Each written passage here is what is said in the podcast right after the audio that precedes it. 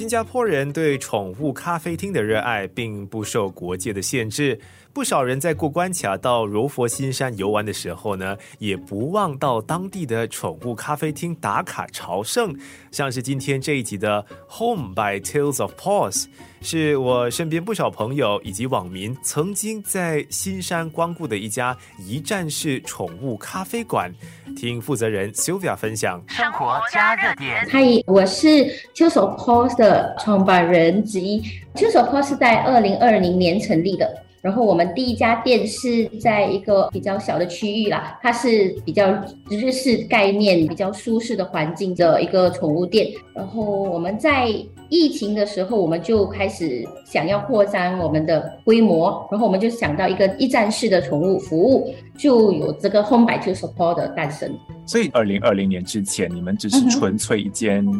狗狗咖啡厅，还是？一就宠物店了，美容宠物店哦，美容宠物店。所以为什么会在二零二零年，而且就是在疫情的初期，想要做出这样大胆的一个尝试嘞？就基于很喜欢宠物，所以我们就开始了。那那个时候其实也是在疫情之前，然后也还好的是，呃，在疫情期间，我们还是能够呃继续经营着。然后在疫情之间的那时候，我们就才会想到说，我们的那些狗狗、猫猫可以有一个自己的家。然后我们又在大概用了一年的时间，在打造了一个 Home by Two Support 生活加热点。狗狗咖啡馆跟猫咪咖啡馆，我们只开了一个月度，就是在其实这一间店，对，我们其实呃，就是我们自己的宠物狗跟猫呢，它在这一间都已经住了它快一年了，但是我们只开了一个月多，就是为了让他们完全适应这个环境。所以反而是我们基本上照顾我们的宠物多过于照顾我们的顾客，所以先让他们完全适应了家的感觉，然后才让顾客进来，让跟他们一起玩互动之类。因为以猫咪来说，猫咪其实他们会比较胆小，很难去跟顾客一起互动的。但是只要来过我们这里的猫咪的咖啡馆的话，他们都能知道我们的猫是能够很坦荡荡的，就是。躺在那里让任你摸的那一种，任你撸的那一种，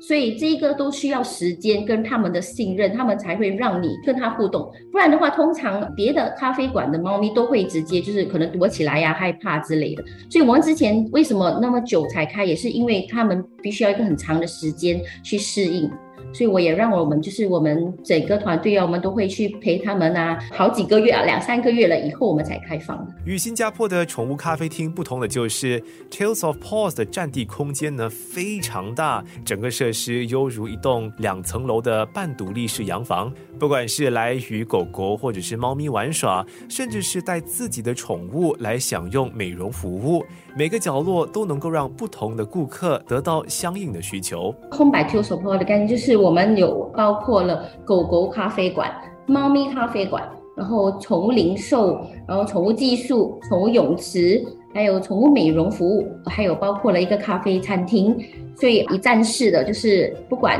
所有的人都可以来到，单纯跟狗狗玩、跟猫咪玩，但是都是会隔开的，就是餐厅与互动区域是分开的。所以我们有分成狗狗咖啡馆里面的话，我们是都是以门票的方式进入。其实我们在隔开的目的也是为了，呃，不同的就是可能单纯喜欢狗跟单纯喜欢猫的，是完全不会对到，或者是不同种族之类，他们对狗跟猫我们会区分的蛮开的，就是可能他他只看得到狗，但是他不会动得到狗，但是他又很想看，这样的话，所以我们才会有一个这样子的隔间，让你们可以完全看得到啊，你要触摸，可能你就必须要买票进去，可是你可以看。都可以，就就比较隔得开哦，那个格局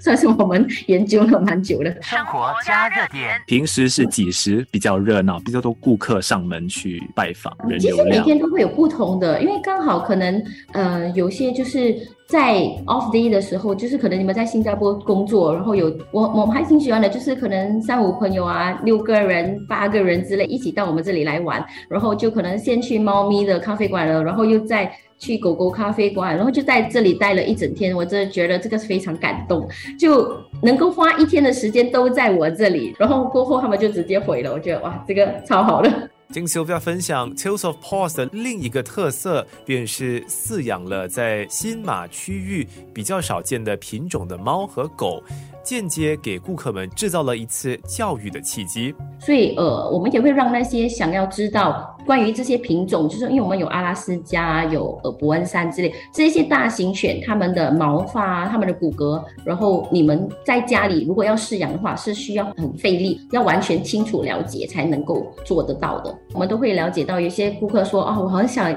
这个品种，我很喜欢这个品种，可是它很难饲养，我们都会让他们知道，对，是的，它非常难。处理，而且是它必须你要带它去运动之类的，因为这一些它们大型犬的体积比较大，它们必须要有游泳啊，要有去公园赛跑之类，就是让它们骨骼可以更强壮，这些都是以现代人是很难做得到的。所以也包括了为什么我们这个一站式里面会有呃泳池，也其实这也是为了我们自己家的狗狗，因为它们必须要一个很足够的运动量。让他们在中年，就是五六岁之后，他们的骨骼那一些可以更更强壮。生活加热点，宠物咖啡厅给一些喜欢小动物的朋友们呢带来欢乐，不过同时呢也给另一些也喜欢小动物的朋友们带来不愉快，认为这些业者是在不合理的消费动物。